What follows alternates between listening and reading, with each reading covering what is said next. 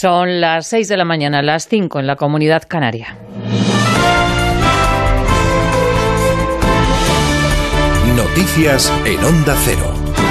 ¿Qué tal? Buenos días. Repuntan los contagios y en nueve comunidades aumentan los positivos. Madrid ha notificado 2.500 casos. Es la mayor cifra en tres semanas. Andalucía, 1.355 y Cataluña, 1.900 positivos y 54 fallecidos. Este aumento todavía no se ve reflejado en los ingresos en UCI, que están al 22%. A pesar de estos datos, ya 11 días para que comience la Navidad, el ministro de Sanidad, Salvador Illa, afirma que estamos doblegando la curva, pero aconseja quedarse en casa. Podemos decir que estamos en el principio del fin, pero es muy importante que mantengamos la guardia alta en estos próximos meses y especialmente en estas semanas eh, de Navidad. Por eso es muy importante el plan de Navidad que acordamos junto con las comunidades autónomas y que hace un llamamiento a todos los españoles a quedarse en casa, a restringir la movilidad a aquello que sea esencial y a restringir los contactos sociales a los círculos familiares más íntimos. Las comunidades autónomas ponen en marcha la desescalada con alivio de las medidas de movilidad en Aragón, Andalucía o el País Vasco. Euskadi abre los bares y Cataluña permite apertura de centros comerciales. No obstante, el presidente de Aragón, Javier Lambán, dice que las medidas de alivio pueden ser reversibles. Como no nos ha temblado el pulso hasta ahora para tomar medidas, tampoco nos temblará el pulso si las eh, Navidades no transcurren como a nosotros nos gustaría y tenemos que otra vez eh, tomar medidas más restrictivas. Los datos de la pandemia en el mundo también empeoran. Ayer fue el peor día con 700.000 contagios y 13.000 fallecidos. Italia ha superado la cifra de los 64.000 decesos y Alemania sumaba ayer más de 28.000 nuevos positivos. Hoy la canciller Angela Merkel puede anunciar nuevas medidas de confinamiento. En Estados Unidos ayer se registraban 3.300 muertes, mientras que la vacuna llegará a partir de mañana a los hospitales, tal y como anunciaba el presidente Donald Trump. Traigo muy buenas noticias. Hoy nuestro país ha logrado un milagro médico. Hemos conseguido una vacuna segura y eficaz en solo nueve meses. Es uno de los mayores logros científicos de la historia. Salvará millones de vidas y pronto acabará con la pandemia de una vez por todas. Me complace informar que la FDA ha autorizado la vacuna Pfizer. Le hemos dado a Pfizer y otras empresas una gran cantidad de dinero esperando este resultado, y así ha sido. Las investigaciones abiertas por la Fiscalía sobre las finanzas del rey Juan Carlos sigue siendo el tema que ocupa a los partidos políticos. Las formaciones toman posiciones. En la sexta noche, el portavoz de Esquerra Republicana, Gabriel Rufián, ha dicho que lo que está pasando duele a todos los monárquicos y tener al emérito fugado, dice, chirría un poco. Yo creo que hay mucho patriota español, mucho monárquico, decente, que le duele lo que está pasando. Si realmente quieres a tu país, ¿no? Más allá de cuál sea tu país, tú crees que todas las instituciones de tu país sean lo más limpias posibles, ¿no? Y tener a un tipo fugado en Emiratos Árabes, hombre, pues se chirría, ¿no? Cuanto menos. Ciudadanos se ha mostrado decepcionado con la actuación del rey Juan Carlos. El portavoz en el Congreso, Edmundo Val, ha pedido que se siga investigando porque la justicia es igual para todos. Según Val, la regularización con Hacienda es un acto de reconocimiento de los hechos. Que no puede haber situaciones de impunidad. Nosotros hicimos estas manifestaciones seguimos realizando estas manifestaciones hasta el día en el que nos hemos enterado que se ha producido esa regularización por parte de don Juan Carlos. Miren, saben que soy jurista, saben que me dedico al derecho penal, no quiero ponerme muy pedante, pero la regularización supone un reconocimiento de los hechos. Y el día nos trae nubes en el Cantábrico y en Galicia, donde dejarán lluvias en el resto de la península, cielos prácticamente despejados y las temperaturas bajan en el Mediterráneo y suben en el resto. La jornada de liga arranca este domingo a las 2 de la tarde con el partido entre la Real Sociedad y el Eibar. También se juega el Betis Villarreal a las 4 de la tarde, a las 6 Elche Granada y a las 9 el partido de la jornada entre el Barcelona y el Levante. Los azulgranas tienen que recomponerse después de la derrota en Champions y están obligados a sumar los tres puntos para no descolgarse de la liga. El entrenador Kuman sabe que no están finos en el juego. Bueno, el equipo es últimamente un poco irregular tocar fondo, yo creo que es mucho peor que estamos. Yo creo que nosotros hemos hecho un gran partido fuera contra Juve, donde nos hemos superado a ellos y nos han pasado el mismo en nuestra casa. Entonces, eso sí puede pasar contra un equipo grande. Hay que mejorar detalles. Estoy convencido si mejoramos esos detalles, vamos a ganar los partidos. Todas estas noticias las ampliamos a las 7 de la mañana, a las 6 en la Comunidad Canaria. Síguenos por internet en ondacero.es.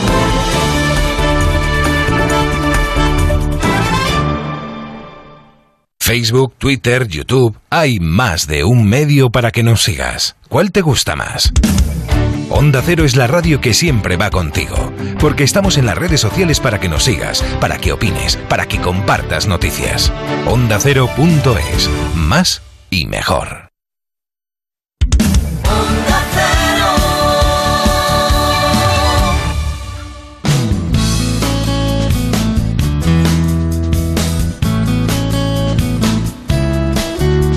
En Onda Cero, Onda Agraria, con Pablo Rodríguez Pinilla y Soledad de Juan. Muy buenos días, bienvenidos a Onda Agraria, donde hoy domingo hasta las 7 de la mañana hablaremos de campo, hablaremos de mar, hablaremos de nuestros productores de alimentos, de tradición y en definitiva de todo lo relacionado con el medio rural, con el sector primario, con las industrias y con sus protagonistas. Muy buenos días, Soledad. Muy buenos días, Pablo, y muy buenos días a todos los amigos y a todos los oyentes de Onda Agraria.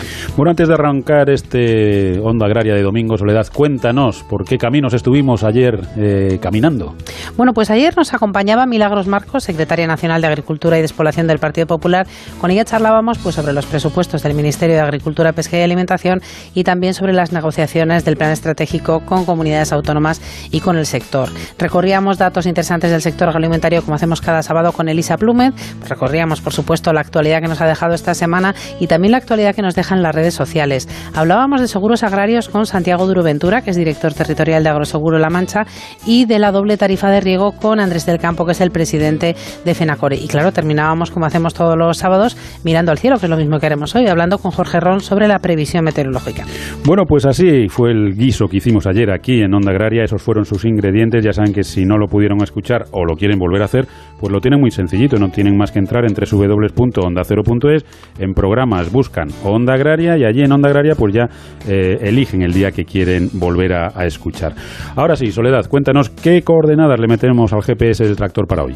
Bueno, pues vamos a repasar la actualidad que nos ha dejado esta semana y luego vamos a hablar de un libro, La Transición Agraria 1976-1982, con su autor, don Jaime Lamo de Espinosa, ex ministro de Agricultura durante el periodo 1978-1981. Vamos a resolver dudas que nos envían los oyentes con la ayuda de Celia Miravalles. Vamos a recorrer cómo se ha comportado la campaña 2020-2021 en un sector tan importante como es el de los cítricos y nos acompañará en un ratito nuestro compañero y amigo Paco Seba. Vamos a conocer qué propuestas quiere hacer el sector pesquero al Ministerio para ese tan importante plan de recuperación y lo haremos con la ayuda del secretario general de CEPESCA, que es Javier Garat. Hoy en España, que bien me sabes, disfrutaremos de la trufa con la ayuda, como siempre, de nuestro compañero Marcos Galván desde Onda Cero Alcázar de San Juan y, como te decía, terminaremos, pues lo que como hacemos siempre la gente de campo, mirando al cielo para ver para nuestros cultivos y para nuestras ganaderías cómo se presenta la semana próxima. Y antes de arrancar, Soledad, nos queda lo más importante y es conocer cómo pueden contactar los oyentes con Onda Agraria. Pues lo más sencillito es a través del correo electrónico ondaagraria.onda0.es y también a través de las redes sociales. Hay que buscar en Twitter y hay que buscar en LinkedIn Onda Agraria. Y ahora sí, una vez marcada la linda y reconocido el terreno, arrancamos el tractor, arrancamos Onda Agraria y lo hacemos cosechando la actualidad de la semana. Pablo Rodríguez Pinilla y Soledad de Juan. Onda Agraria.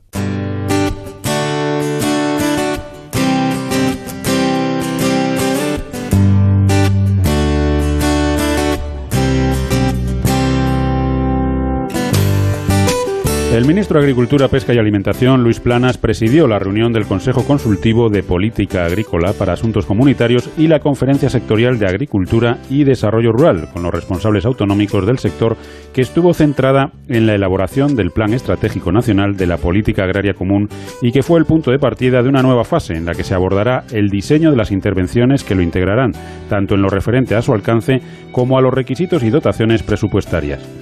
Según el ministro, la reunión de este 10 de diciembre ha servido para definir las claves que marcarán la posición final de las comunidades autónomas de acuerdo con un calendario de trabajo en el que está previsto el primer plan estratégico informal para finales del primer semestre del próximo año, de manera que el plan definitivo pueda presentarse formalmente en la Comisión Europea antes de finales del 2021. El Consejo de Ministros aprobó el pasado miércoles una adenda al convenio firmado el pasado mes de mayo entre la entidad estatal de seguros agrarios, ENESA, y Agroseguro para la ejecución de los planes de seguros agrarios combinados en el ejercicio presupuestario 2020. De esta forma, el Gobierno amplía en casi 25 millones de euros el presupuesto de ENESA a los seguros agrarios de 2020, que es la diferencia entre la dotación inicial del convenio para la subvención de las primas de contratación del Plan de Seguros Agrarios de 2020 y el montante de las necesidades estimadas en función de la siniestralidad registrada hasta finales de año y que alcanzan, según el Ministerio de Agricultura, los 235,87 millones. Y también en el Consejo de Ministros se ha aprobado esta semana una normativa sobre alimentos para impulsar el comercio alimentario de proximidad y favorecer a las pymes y a los pequeños productores en el ámbito rural. Se trata de un Real Decreto presentado por el Ministerio de Consumo y por el Ministerio de Agricultura, Pesca y Alimentación que pretende simplificar algunos requisitos de la regulación sobre higiene, actualizando la legislación en relación a ciertas excepciones, en respuesta a una demanda histórica de determinados sectores productivos. En el caso de los sectores avícola y cunícola podrán realizar sacrificios en sus instalaciones, así como vender directamente productos elaborados, cumpliendo siempre las máximas garantías higiénico-sanitarias, pero adaptándolas a la realidad de los establecimientos pequeños y artesanales. Asimismo, los ganaderos podrán vender directamente sus productos en comercios, mercados o mercadillos que no disten más de 100 kilómetros de la explotación. El Real Decreto también establece las normas de comercialización de leche cruda y de otros productos, como caracoles silvestres. La marca Propollo deja paso a Avianza, que será a partir de ahora la nueva marca de la Asociación Interprofesional Española de Carne Avícola. Tras más de 25 años de actividad, dejará atrás su nombre de Asociación Interprofesional de la Avicultura de Carne de Pollo del Reino de España, o Propollo, como era conocida habitualmente. La nueva denominación está pendiente de su autorización por parte del Ministerio de Agricultura, pues supone la ampliación del ámbito funcional de la interprofesional a los sectores de carne de pollo, pavo y codorniz. En total, 65 empresas asociadas, entre ellas las principales integradoras nacionales e internacionales que operan en nuestro país, con más de 5.000 granjas, 280 centros de despiece y procesamiento y un total de 45.000 empleos directos e indirectos. La producción conjunta de esta industria supera los 720 millones de ejemplares cada año y una facturación anual por encima de los 2.300 millones de euros. Según un estudio elaborado por la Federación Española de Industrias de Alimentación y Bebidas, la FIAP, y el Instituto de Estudios Económicos, entre febrero y octubre de 2020 han cerrado cerca de 1.800 empresas del sector agroalimentario, aproximadamente un 6,8% del total, como consecuencia de la crisis provocada por el COVID-19, reflejando un retroceso en la producción y la creación de empresas, mientras que se mantiene un comportamiento estable en las exportaciones. En lo que a facturación se refiere, ha sufrido una disminución estimada de 3.680 millones de euros desde el inicio de la pandemia el pasado mes de marzo. La FIAP estima que para el conjunto de 2020 el valor de la producción alcanzará aproximadamente los 116.700 millones de euros, un 3,6% inferior a la cifra de 2019.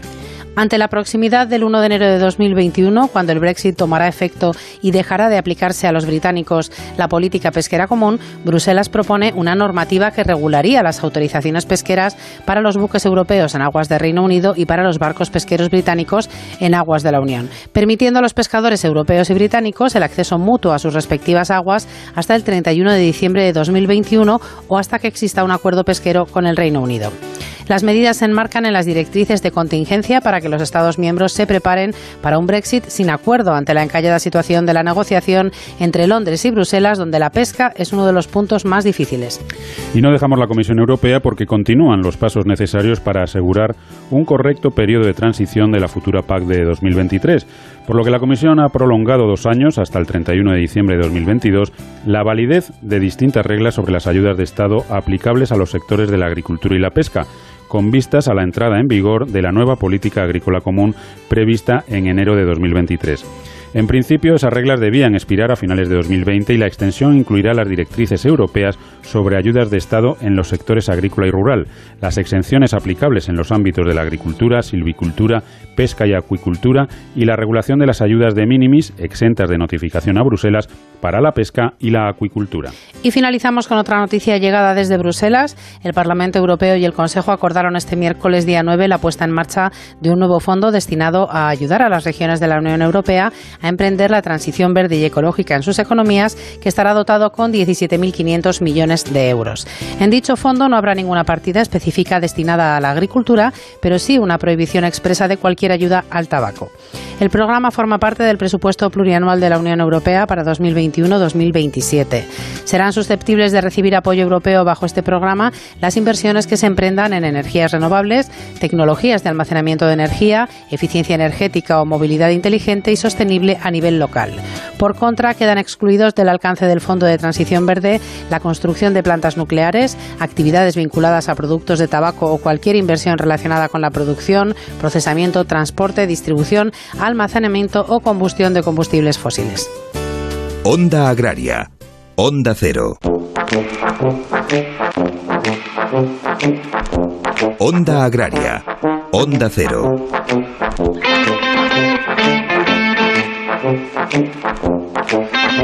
Bueno, como ya han escuchado en el sumario, hoy tenemos el placer y el honor en Onda Agraria de recibir a un invitado de excepción, una de las personas que mejor conocen nuestro campo, nuestro sector y que ha vivido momentos históricos y decisivos no solo para la agricultura, la ganadería y la pesca españolas, sino también para la sociedad en general. Doctor ingeniero agrónomo y licenciado en Ciencias Económicas, catedrático de Economía y Política Agraria de la Universidad Politécnica de Valencia en el periodo 71-76 y de la de Madrid desde 1976. Fue ministro de Agricultura en el gobierno de Adolfo Suárez desde febrero de 1978 hasta el mismo mes de 1981 y repitió cartera durante unos meses hasta el 1 de diciembre de 1981 en el primer gabinete de Leopoldo Calvo Sotelo. Podríamos estar ahora repasando la carrera profesional de nuestro protagonista, pero seguro que es mucho mejor hablar con él directamente. Don Jaime Lamo de Espinosa, muy buenos días y bienvenido a Onda Agraria. Buenos días, muchísimas gracias por esta llamada. Encantado. es, un, placer y un honor, como decíamos al, principio. Bueno, bueno, el mío, el mío.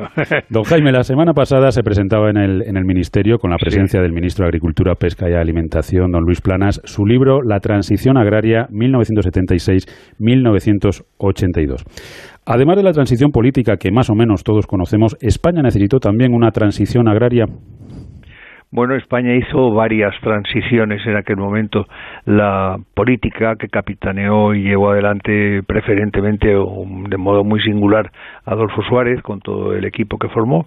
Hubo una transición exterior que Leopoldo Carlos Sotelo recordaba casi siempre eh, el camino hacia la Comunidad Económica Europea y en el ingreso en la, en la OTAN eh, y hubo pues también digamos transiciones quizá de menor importancia o por lo menos la gente se lo da pero que también tuvieron su relevancia y entre ellos hubo un cambio agrario muy importante. Yo los puse en el Congreso de los Diputados bajo el lema de un programa de cambio para la agricultura y mereció el apoyo de toda la Cámara. Fue una cosa excepcional, toda la Cámara en aquel momento y era pues cambiar leyes que venían de la etapa anterior, cambiar los sistemas de regulación de precios eh, para acomodarlos a los de la Comunidad Económica Europea, preparar el ingreso de España en la comunidad, mm, tener un asiento, digamos, de importancia en el seno de la FAO de la OCDE y del Consejo Internacional del Trigo, o internacionalizarnos más, bueno, un conjunto de cosas que consistieron en eso que yo llamaba la transición agraria y que se cuenta en ese libro. Don Jaime, ¿qué tal? Muy buenos días. Buenos días. Enfrentamos una época también en el sector agroalimentario de muchos retos y muchos desafíos. Eh, ¿Qué hay en común entre aquella transición que nos está eh, comentando en el libro 1976 y 1982 a los retos y desafíos que tenemos ahora? Hay muchas cosas diferentes, pero entiendo que hay cosas que son comunes todavía. Pues sí, el otro día el ministro Luis Planas, a quien por cierto tengo que agradecerle eh, todo, el que haya editado el libro en el ministerio, el que haya hecho una presentación tan cariñosa hacia mi persona como la que hizo, en fin, eh, no, no tengo más que palabras de agradecimiento hacia él. Y él en aquel momento comentó que, mm, igual que hubo una transición entre los años 76 y 62, ahora mismo se está produciendo un fenómeno de cambio muy profundo en la, en la sociedad eh, española y en la sociedad agraria eh, mundial. Eh, en, todos los órdenes. No es de las características de entonces, porque entonces nosotros salíamos de un sistema muy autárquico y queríamos entrar en la Comunidad Económica Europea para abrir nuestros mercados y cambiar las reglas de juego. Pero ahora ya las cosas son distintas, caminamos hacia una sociedad de 9.500 millones de habitantes, hay problemas de escasez de recursos, tanto de tierra como de agua, se necesitan más alimentos, más producciones, la innovación tiene que ser cada vez más fuerte, la digitalización es absolutamente necesaria, al mismo tiempo los municipios se nos van vaciando eh, y eso mm, está generando este fenómeno de, la España vacía que habrá que resolverlo con, riegos y con actividad económica, porque si no, si no hay actividad, la gente abandonará los municipios e irán desapareciendo y desertizándose zonas. ¿no? Por tanto, tenemos unos cambios muy, muy singulares en este momento que, hay que abordar y que no tienen nada que ver con los de entonces. Eh, los de entonces eran cambios nuestros para entrar en la comunidad y los de ahora son cambios globales, son cambios de la sociedad en pleno. El otro día leía una noticia que me impresionó muchísimo, que en Francia eh, se suicida un agricultor cada día, diariamente. Bueno, esto no ha ocurrido nunca. Algo grave está pasando. Don Jaime, aunque no queremos entrar en, materia política, pero creo que hay cuestiones que es inevitable tratar dado el momento que, vivimos actualmente. ¿Cómo ve una persona que vivió en, primera persona la transición española el momento político actual?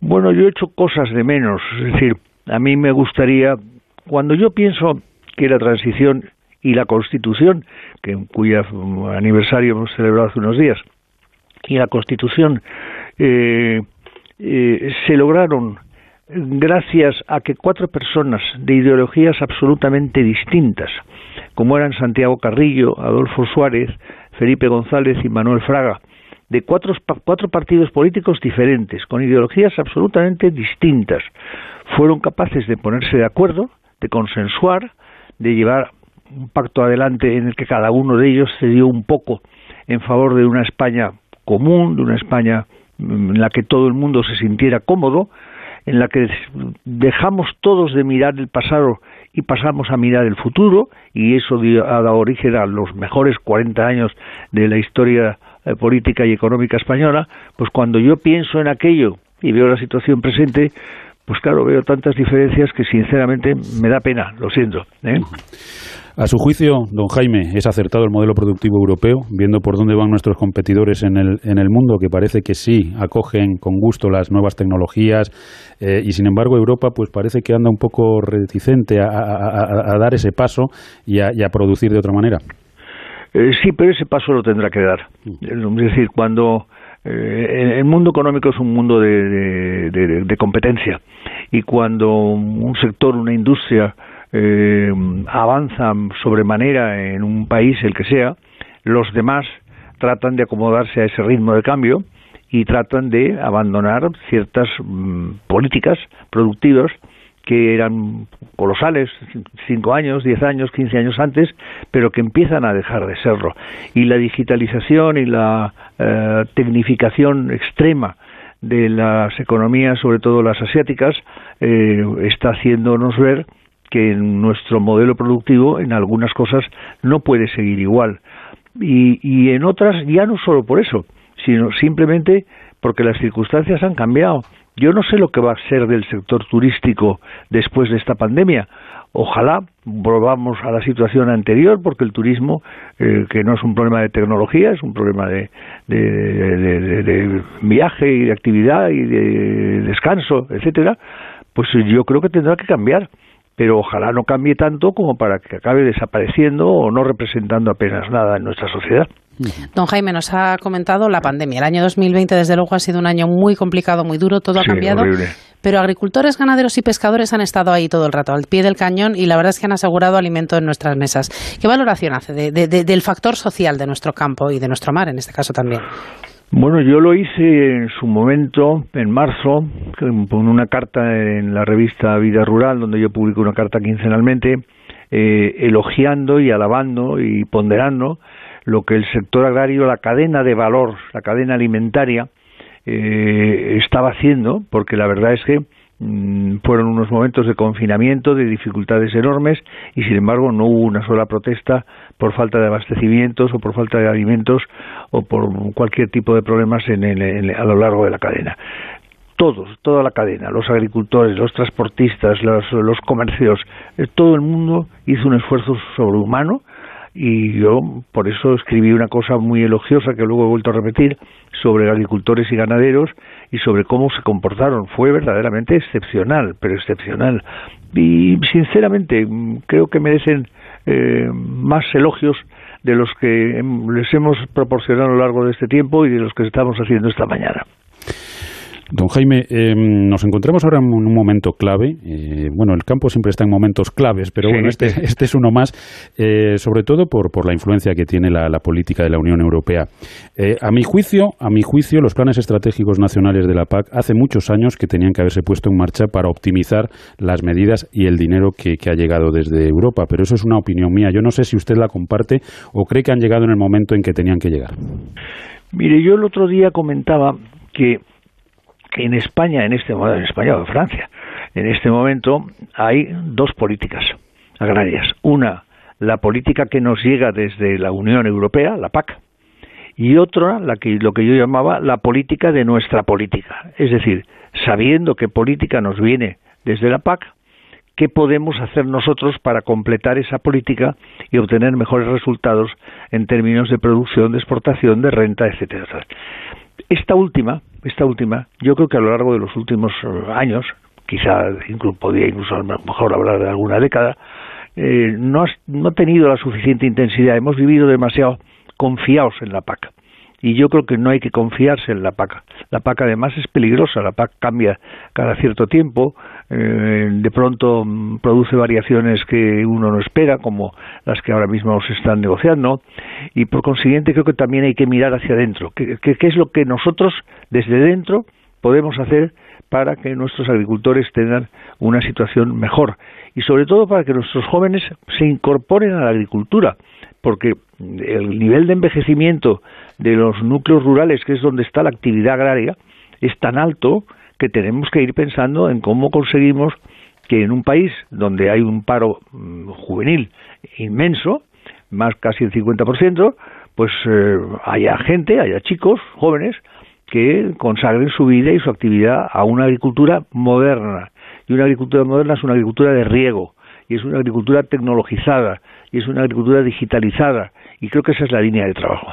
Bueno, pues como ya han escuchado nuestros oyentes, pues nos encontramos ante historia viva de, España y historia viva, desde luego, del, del sector agrario. Todas estas cuestiones, muchas más, desde luego las pueden encontrar en la transición agraria 1976-1982. Y yo lo que sí que recomiendo a todos nuestros oyentes es que en el canal de YouTube del Ministerio de Agricultura, Pesca y Alimentación, pues eh, busquen la presentación del libro y el posterior coloquio que, mantuvieron don Jaime y, don Luis Planas, que la verdad es que es muy, muy agradable. Yo desde luego le voy a proponer a, nuestro amigo Luis Ricote que incluya el libro dentro de los libros de, de obligada lectura para los futuros ingenieros agrónomos, porque yo creo que es eh, bueno pues una guía para entender muchas de las cuestiones que pasan en el campo español, en el campo europeo y desde luego para tener en cuenta muchas de las cuestiones que nos pueden venir, que también es interesante tenerlo en cuenta. Don Jaime Lamo de Espinosa, muchísimas gracias por habernos acompañado, muchísimas gracias por ser ese embajador que ha sido siempre del campo español, de nuestra sociedad y hasta otro día en el que seguro hablaremos de un mejor futuro para el campo español. Pues muchísimas gracias por todo. Yo estoy siempre a vuestra disposición. ¿eh? Un placer. Gracias. Otro día. Hasta pronto. Diego, ¿cómo te ha ido la cosecha este año? Hola Juan, la cosecha ha sido buena y gracias a agrocomparador.com ya estoy recibiendo ofertas para venderla. ¿Agrocomparador.com? Sí. Es una nueva plataforma que pone en contacto a vendedores y compradores de forma directa. Es súper sencillo, gratuito y te asesoran en el precio de venta. Pues tomo nota. Agrocomparador.com. Eso es, agrocomparador.com y sácale partido al campo. Onda Agraria. Onda Cero. Bueno, pues una semana más aquí en Onda lo que vamos a hacer ahora es resolver consultas que nos envían los oyentes con la ayuda de Celia Miravalles, abogada especializada en Derecho Agroalimentario y además la responsable del blog Nuestro Abogado Responde en Agronews Castilla y León. Celia, como siempre, muy buenos días. Buenos días, Soledad. Buenos días, Celia. Buenos días, Pablo. Bueno, tenemos un par de consultas para hoy. La primera nos la envía Santos desde Extremadura. Nos dice, eh, mi mujer tiene 69 años, ha pagado la seguridad social 10 años como autónomo en una tienda y 6 años por el campo porque nos dice tenemos 18 cabezas de bovino en unas tierras que son nuestras, las tenemos ahora como hobby y cobramos algo de la PAC. Pero nos deniegan dinero por no ser agricultor a título principal, con IRPF que al menos sea del 50%. Nos pregunta, ¿puede cobrar la paga de la seguridad social íntegra o tenemos que quitar la explotación o reducirla? Bueno, pues para cobrar la PAC en principio no es necesario estar dado de alta en seguridad social. Basta con ser agricultor activo, no a título principal, y tener ingresos agrarios de venta de producción de al menos el 20%. En cuanto al tema de la pensión o paga de la seguridad social, puede cobrar el 100% siempre que los ingresos agrarios de, venta de producción y de la PAC pues no superen el salario mínimo interprofesional que para el 2020 está en 13.300 euros anual. Bueno, pues bastante claro ese punto. Eh, Mónica nos escribe y nos dice, eh, somos socios de una bodega cooperativa en La Rioja desde hace muchos años. Metemos nuestra uva en la cooperativa, la cooperativa hace vino que comercializa y también vende uva a otras empresas. Queremos darnos de baja y la bodega nos pide un dinero para cubrir las deudas actuales que tiene pendientes y hace un cálculo en base a los kilos de vino metidos por los kilos de vino totales, perdón, por los kilos de vino totales recogidos por la bodega en los últimos cinco años. Sin embargo, nos dice Mónica, no nos liquidan nada en base a activos de la empresa y beneficios existentes. Pues vamos a ver, habría que ver lo que dicen los estatutos de la cooperativa sobre la baja y las deudas contraídas por la cooperativa antes de darse de baja. Pero en principio el socio solamente respondería de las deudas contraídas por la sociedad, es decir, por esta cooperativa, con anterioridad hasta su baja y hasta el importe de las aportaciones sociales. Siempre ya digo que en principio que salvo que los estatutos dispongan otra otra cosa diferente. Bueno, pues muchísimas gracias como siempre, Celia, y hasta la semana próxima. Hasta la próxima semana, Soledad. Adiós, Pablo. Pablo Rodríguez Pinilla y Soledad de Juan. Onda Agraria.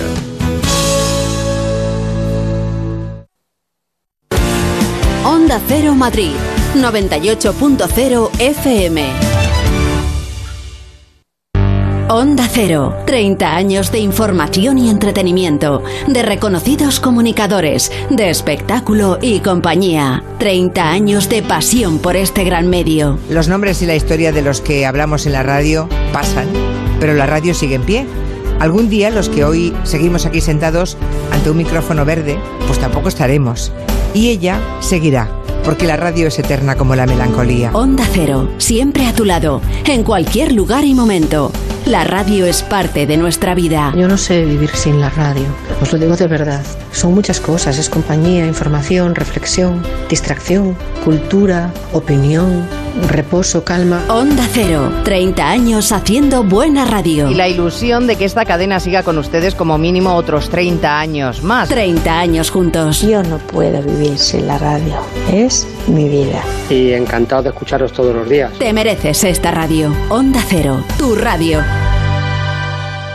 Es el momento de tomárselo en serio y de pasar a la acción. No nos valen las fotos, queremos realidades. Por eso, desde Antena 3 Noticias, nos sumamos a Constantes y Vitales Objetivo 2% para conseguir un pacto entre todos los partidos políticos que eleve al 2% del PIB la inversión en ciencia. Lo queremos ya y lo queremos para siempre.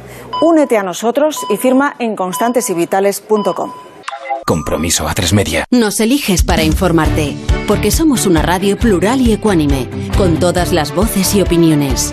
Nos eliges para entretenerte, porque te ofrecemos variedad de secciones y contenidos pensados para ti. Nos eliges para acompañarte, por credibilidad, cercanía y respeto. Somos tu radio. Te mereces esta radio. Onda Cero, tu radio. Onda Cero.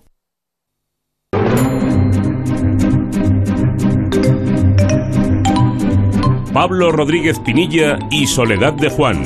Onda Agraria. Bueno, pues ya estamos de vuelta. Recuerden que están escuchando Onda Agraria, que están en la mejor emisora posible, están en Onda Cero y que estaremos con todos ustedes hasta las 7 de la mañana hablando de campo y hablando de mar. Y recuerden además que pueden hacer Onda Agraria con nosotros escribiéndonos a ondaagraria.onda0.es y también a través de las redes sociales. Hay que buscar en Twitter y en LinkedIn Onda Agraria. Bueno, Soledad, el campo está funcionando con total normalidad y es verdad que tenemos campañas eh, pues ahí en, en plena actividad, como es la del olivar, como es hortalizas de invierno, pero también la de cítricos, un producto importantísimo para la economía y para la sociedad española. Y vamos a ver cómo se está desarrollando esta campaña con un auténtico experto en el tema que es Paco Seba. Paco, muy buenos días y como siempre bienvenido a Onda Agraria. Pues muy buenos días Pablo y Soledad y muchas gracias por, por invitarme una vez más. Bueno, es obligado hablar de cítricos y hablar con Paco Seba, eso yo creo que ya no lo duda nadie. Paco, cuéntanos cómo va la campaña de cítricos en este año tan extraño que estamos viviendo. Pues la verdad, Pablo, que es una campaña difícil y complicada precisamente porque eh, el coronavirus, que a pesar de que el sector ha tenido un comportamiento ejemplar y ha puesto en marcha todas las medidas necesarias para evitar contagios y evitar pues que este este virus tan maligno pues se siga propagando eh, ha traído el coronavirus el COVID-19 una caída importante en la demanda en los mercados internacionales hasta el punto que incluso hace unos días varios exportadores me comentaban que los pedidos que normalmente hacían diariamente de cuatro y cinco camiones se han reducido a únicamente dos, tres, cuatro palets diariamente. Es decir, un auténtico desastre en cuanto a demanda por parte de los compradores internacionales. Pero a esto también hay que añadir que la campaña del limón, que hay que recordar a nuestros oyentes que estuvo el precio durante el pasado mes de mayo eh, en torno a un euro, eh, me refiero por supuesto al limón Berna, pues eh, en el comienzo de la campaña del pino, que comenzó a finales de septiembre, con unos precios más o menos que se oscilaban entre los 0,55 hasta los 0,65 céntimos de euro el kilo, pues ha caído también en, en picado y está en estos momentos a 0,19 céntimos de euro el kilo de limón fino en campo. Podemos decir pues que esta caída puede continuar. Y los costes de producción, Pablo, eh, hay que fijarnos, hay que fijarse bien que se sitúan en torno a 0,15, 0,16. Es decir, estamos prácticamente ya eh, eh, cayendo casi a lo que cuesta producir un kilo de limón. Por tanto, una situación dramática, muy motivada evidentemente porque no hay demanda. Hay que pensar que, bueno, pues hemos pasado unos meses y lo seguimos pasando con muchos confinamientos en Centro Europa. Esto ha hecho que el consumo se ralentice muchísimo, pero además tenemos que pensar también pues que seguimos teniendo muchos problemas de competencia, es decir, tenemos por un lado a Marruecos con naranjas y mandarinas, tenemos a Turquía y Egipto con mucho limón, eh, además de Sudáfrica, por supuesto, y esto hace pues que sea cada vez más difícil competir en Europa. Y todo eh, todo eh, amenizado con esa actitud, yo diría, de dejadez política por parte de los eurodiputados europeos y fundamentalmente de la Comisión Europea, que hace oídos sordos y siguen firmando acuerdos, ahora con Mercosur, dentro de un poco será con otros países. Hay nada menos que 44 acuerdos comerciales en estos momentos en vigor en la Unión Europea y de esta manera, Pablo, no podemos seguir. Bueno, la verdad es que muchas muchas cuestiones pendientes en el, en el sector de los cítricos y eso que comentas de la Unión Europea, desde luego, Paco, es una es una realidad, ¿no? Hay, hay demasiados flecos en esos acuerdos comerciales que son tremendamente lesivos para los productores europeos y que además el sector no hace más que decir que se ponga en marcha esas cláusulas de reciprocidad como mínimo, ¿no? Por lo menos que lo que entre en Europa sea eh, o mantenga la misma calidad y la misma forma de producir que el producto europeo, aunque solo sea por respeto al consumidor, que yo creo que, se lo merecen. Pero bueno, hoy nos quedamos sin tiempo, Paco, hablaremos de todo ello en, en, otra ocasión donde, bueno, pues nos dedicaremos al sector de los cítricos y también al sector de las hortalizas y de las frutas. Un placer, Pablo, y como siempre a vuestra disposición siempre que queráis. Un abrazo y hasta otro día. Un abrazo. Aromática, sutil, generosa con todos los platos. Así es la tuber melanosporum o trufa negra de Teruel. El diamante negro de la cocina al alcance de todos. Conócela en trufadeteruel.com. Pásatelo pirata con el podcast del Monaguillo. Escúchalo cuando quieras en la web y en la app de Onda Cero. ¡Bienvenido Anécdotas divertidas, canciones dedicadas, juegos, risas, invitados con muy buen humor. Un podcast para divertirse. Cada viernes, nueva entrega para que lo escuches cuando quieras y donde quieras. La Parroquia del Monaguillo. El podcast para echarse unas risas con el Monaguillo. Solo en la web y en la app de Onda Cero. Te mereces esta radio. Onda Cero, tu radio.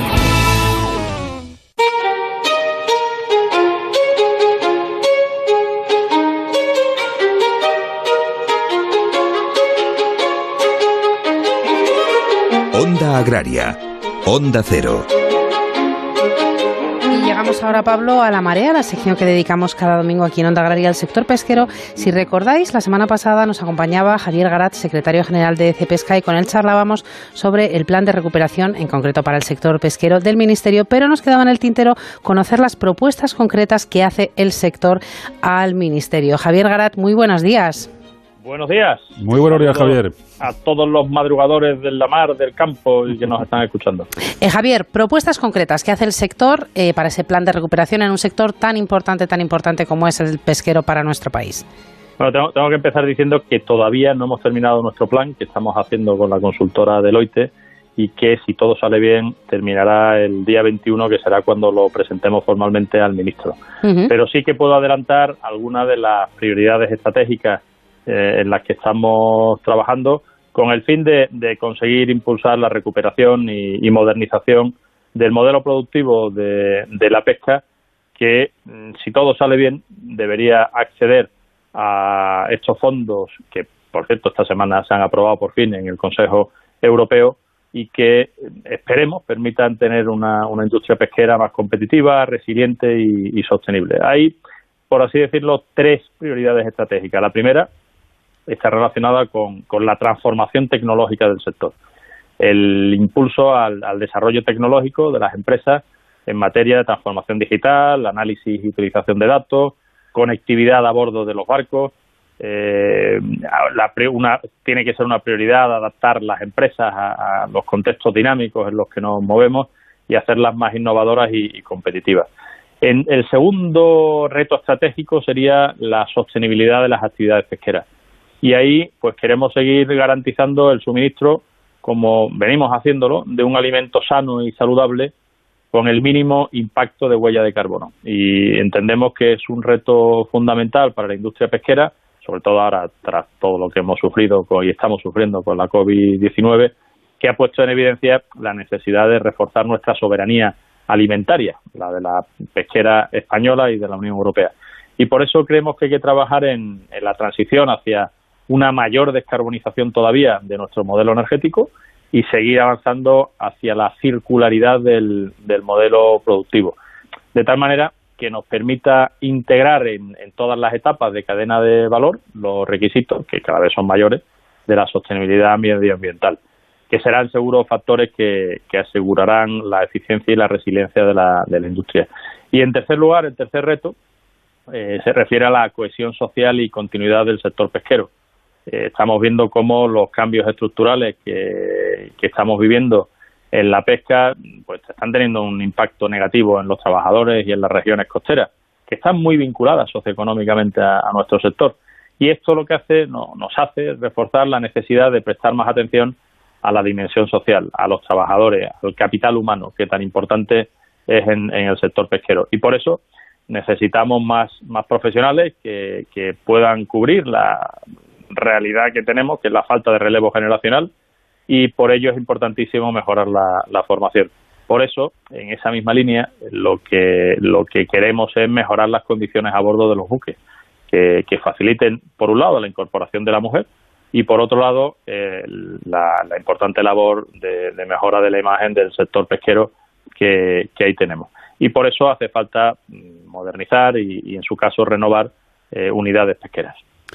Javier, eh, la semana pasada comentábamos eh, pues las medidas que, propone el Ministerio en ese plan de recuperación. Muchas de ellas van orientadas a un reverdecimiento del sector pesquero, si se me permite, igual que se habla de reverdecimiento del sector agrario.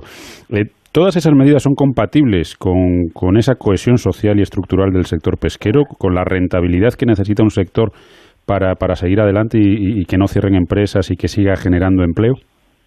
Bueno, lo, que veíamos de, por lo menos por las explicaciones que nos han dado desde el Ministerio y, esta semana también, en una reunión que hemos tenido con la Secretaria General de Pesca, es que ellos están, por un lado, reforzando sus capacidades y estructuras internas para mejorar su, su sistema de inspección y control, para modernizarlo, y por otro lado, para cubrir las necesidades que hay desde el punto de vista de la investigación, con, con mejorando la financiación para los estudios científicos, las evaluaciones, los buques eh, científicos que tiene la propia Secretaría General de Pesca. Todo ello, y sobre todo la, segunda parte, eh, seguro que contribuye o directa o indirectamente en el sector pesquero. Cuanta mejor ciencia tengamos, mejor será, mejores serán las evaluaciones, mejores serán las medidas de gestión que se apliquen y al sector le irá mejor. Pero nosotros le insistíamos, y lo hemos vuelto a hacer esta semana, que aparte de todo eso, que está muy bien, necesitamos mm, fondos para cubrir estas necesidades que realmente tiene el sector pesquero que ya avanzábamos la semana pasada, eh, escasez de tripulantes, eh, la reducción del, consumo de pescado, y todas estas cosas que comentábamos el otro día, y que entendemos que con el plan que vamos a presentar se van a intentar cubrir esas necesidades. Lo que pedimos es que se doten fondos para que estos proyectos mm, que se presenten por parte de las empresas y nuestras organizaciones se puedan llevar a cabo y consigamos cumplir con esos tres retos que yo decía al principio. Eh, Javier, nos hablabas de un primer reto que era la transformación tecnológica. ¿En qué situación se encuentran los buques españoles frente, por ejemplo, a nuestros vecinos europeos? O sea, eh, ¿en qué nivel estamos? El, problema es que eh, estamos viendo que en, España la edad media de los buques cada vez va siendo mayor. Estamos hablando de una edad media de en torno a entre 25 y 30 años de antigüedad, pero hay muchísimos barcos, sobre todo de bajura, que superan los 40 años eso llegará un momento en que no podrán salir a pescar más por cumplimiento de las normativas, por seguridad a bordo. Y en, yo creo que ya en, el año 2021, que está a punto de entrar, necesitamos empezar a, pensar en un plan renove, como el que tenemos en, el sector del automóvil o en otras industrias, en el que se apueste por esa renovación de la flota de tal manera que consigamos, por un lado, unos buques que sean más eficientes desde el punto de vista energético, que si bien ya, ya contaminan poco, pues que contaminen menos todavía, lo que yo hablaba de la descarbonización, que sean más eficientes en, todos los sentidos y que, eh, por otro lado, tenga ofrezca las mejores condiciones a bordo a, nuestro, a, nuestra, a nuestros tripulantes, que son los que cada día se esfuerzan y sacrifican para ir a sacar ese pescado. Y desde el punto de vista tecnológico, en cuanto a comunicaciones, digitalización, si bien se ha avanzado mucho, porque tenemos afortunadamente muchas empresas tipo Satlink que nos ofrece soluciones eh, de innovación, de tecnología, de sostenibilidad muy importantes, eh, creemos que todavía se puede dar un paso más y conseguir esa digitalización total de los buques. Bueno, pues Javier, aquí Pablo y yo nos apuntamos los otros dos retos, sostenibilidad y cohesión social. En esos dos retos hay una parte muy importante que es la comunicación. Tenemos que llegar a la sociedad para contarle cómo se trabaja en el sector pesquero, toda esa sostenibilidad y trazabilidad, y también necesitamos que la gente se incorpore al sector. Así que nos lo apuntamos para el año que viene, ¿vale, Javier? Muchísimas gracias. Siempre lo digo, el sector pesquero es un gran desconocido y gracias a programas como este de La Marea de Onda Agraria se conoce un poquito más. Así que muchísimas gracias. Y disfrutar comiendo pescado. Efectivamente, eso es lo que haremos. Un saludo como siempre. Saludos, gracias. Agricultor. Sácale todo el partido a tu cosecha con agrocomparador.com. Recibe ofertas de compra a través de nuestra plataforma y elige aquella que sea más beneficiosa para ti, sin gastos, sin comisiones y sin compromiso.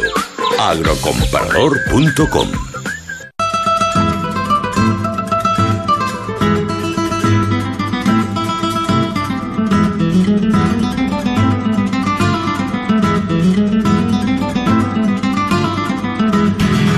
Bueno, pues seguimos avanzando aquí en Onda Agraria y llega el turno de España, que bien me sabes. Ya saben, esa sección en la que atravesamos España de norte a sur, de este a oeste, buscando esos productos excelentes. Y el conductor, en ese caso del tractor, no es otro más que Marcos Galván desde Onda Cero, Alcázar de San Juan. Muy buenos días, Marcos. Hola, buenos días, Pablo, Soledad, oyentes de Onda Agraria. Vamos a procurar que lo sean al menos poniendo el sabor de España, que bien me sabes, buscando esos tesoros culinarios y hoy en concreto escarbando hasta llegar al verdadero diamante negro de nuestra tierra. La trufa negra de Teruel, de ella vamos a hablar, una gran desconocida a pesar de que seamos los mayores productores del mundo. La Asociación de Truficultores y Recolectores de esta zona la conocen como nadie y hoy con Julio Perales vamos a saber más de ella, presidente de este colectivo, por cierto. Botánicamente pues es, es un hongo, un hongo además que vive en simbiosis con otras plantas, mm, normalmente árboles de tipo como las encinas, los, robles, etcétera. Y además en simbiosis con estas plantas, pero eh, eh, es, una, es un hongo que no lo vemos a simple vista porque es un hongo que se llama hipogeo, que está en el, en el suelo. Eh, en realidad, lo que nosotros utilizamos es el resultado de la unión de dos, de dos hifas del hongo, como dos filamentos sexuales, y de esa unión surge el fruto, no es exactamente correcto hablar de fruto, pero lo que llamamos cuerpo fructífero, y es esa trufa, ese producto redondeado, más o menos lobulado, color negro, que tiene un aroma excelente. Es capaz de aromatizar carnes, pescados, pastas, gran variedad de elementos de nuestra gastronomía. Y en general en España, las zonas truferas se extienden en las provincias de Teruel, Zaragoza, Huesca, Soria, Navarra, Logroño, Guadalajara, Cuenca, Valencia y Castellón, también en la zona de Cataluña. En otras regiones como Andalucía y Extremadura se pueden encontrar diferentes especies, aunque en cantidades inferiores. Sin embargo, es en la zona de Teruel y sobre todo en las sierras del Maestrazgo y Gúdar Jabalambre donde se dan las mejores condiciones para cultivar eh, en Teruel se reúnen unas condiciones climáticas, edáficas del suelo y luego no es apto nuestro clima y nuestro suelo para otro tipo de agricultura intensiva, intensiva eh, rentable. Aquí pasamos mucho frío, aquí el suelo no es apropiado para hacer grandes cultivos, pero tenemos una característica muy importante es que el hongo este crece en terrenos sobre todo calizos. Y toda nuestra zona es una gran zona caliza apta para el cultivo de este hongo.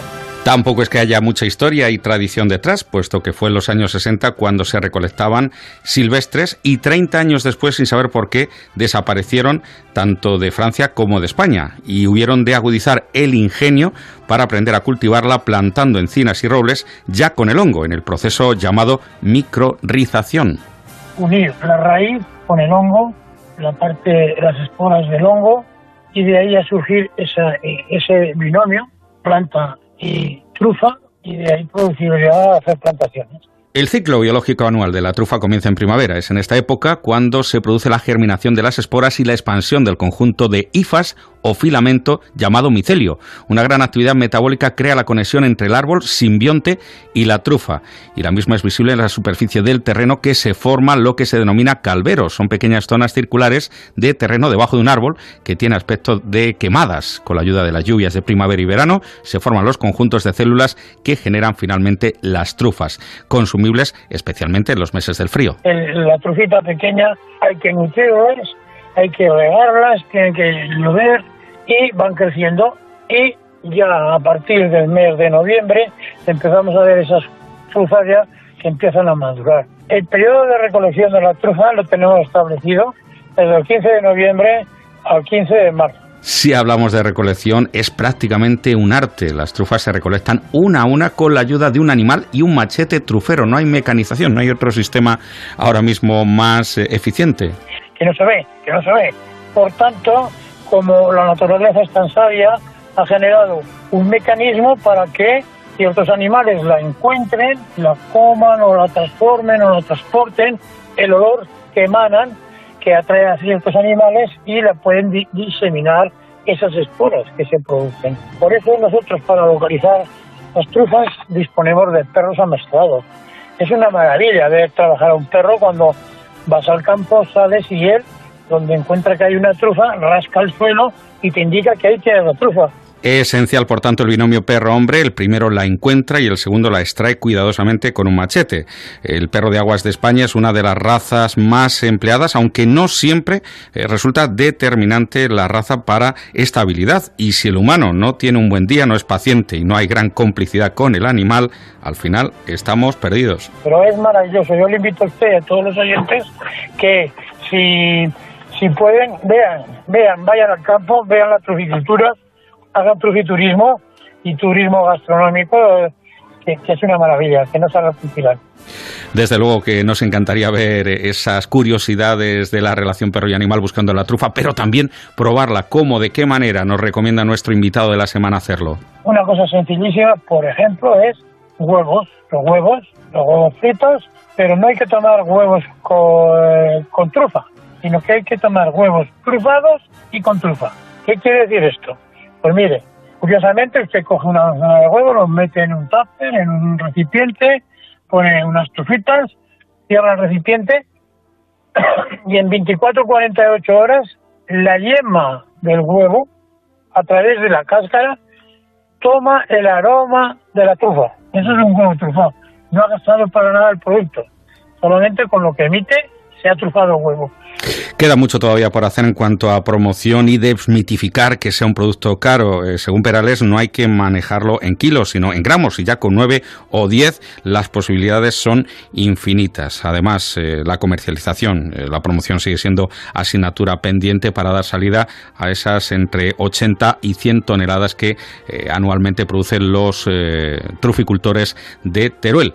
Esto fue todo por hoy. No dejen de probarlo, no dejen de saborearlo, tutoriales, los chefs ya están sucumbiendo a nuestro diamante negro de la tierra y esta semana también lo hemos hecho en España, que bien me sabe. Saludos de Marcos Galván, felices y sabrosos siete días. Onda Agraria, Onda Cero. Bueno, ya a puntito de terminar el programa, nos queda por conocer el pronóstico del tiempo para esta semana próxima, una tarea de la que se ocupa cada domingo Jorge Ron para que todos salgamos seguros al campo. Agroseguro te ofrece el tiempo en el campo. Muy buenos días, Jorge. Hola, buenos días, Soledad y Pablo, y un cordial saludo a nuestros amigos oyentes en general. Quería solidarizarnos con la Unión de Uniones de Agricultores y Ganaderos por la alerta que tienen sobre la caída del precio de la almendra. Ha caído desde el 2015 un 200% y respecto a la última campaña un 85%. Y es que el cierre de la hostelería por el coronavirus y la pérdida de competencia de las almendras españolas frente a las procedentes de otros países donde producir es mucho más económico, de otras cosas porque el nivel de exigencias de todo tipo es mucho menor. O sea que a veces hay suerte y se recupera el producto que es delicioso.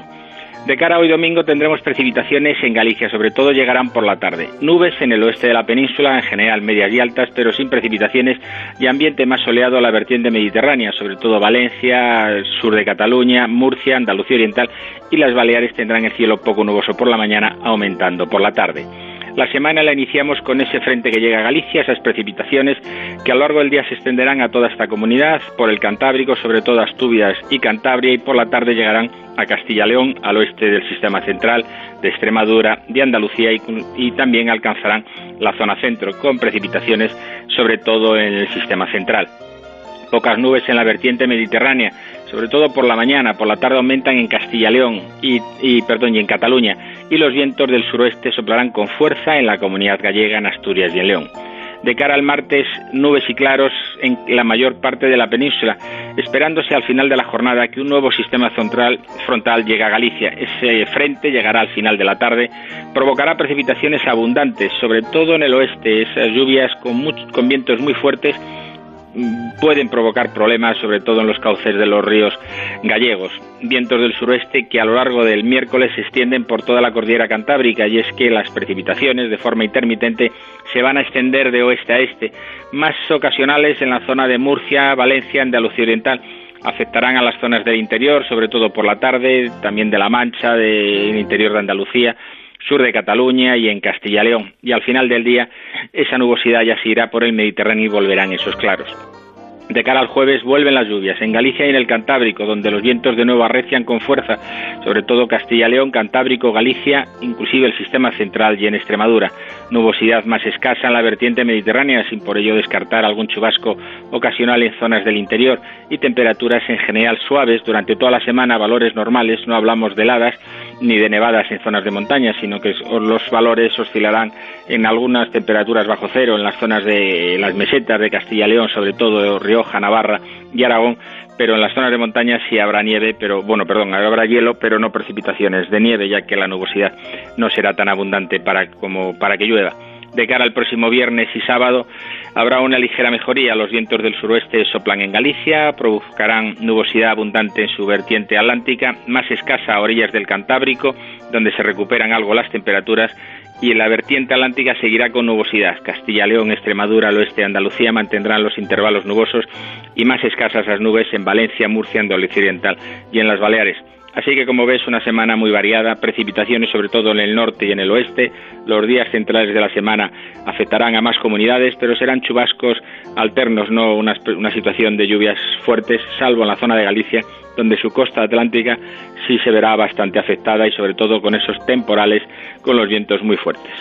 Bueno, pues hasta aquí la previsión para estos días. Jorge, que pases un buen domingo y hasta la semana que viene. Pues hasta la semana que viene, que ya estaremos casi en la antesala de la Navidad. Y habrá que preparar buenos guisos. Exactamente, y va la cuchara. un abrazo. hasta luego. Amaneces antes que el sol y conviertes la tierra en frutos y superas plagas, heladas, pedrisco y cada día empiezas de nuevo. Eres de una naturaleza especial. Por eso hay un seguro especial para ti. Y ahora es el momento de contratar tu seguro de uva de vino. Agroseguro, más que un seguro. Y recuerden que ahora es el momento de contratar el seguro de uva.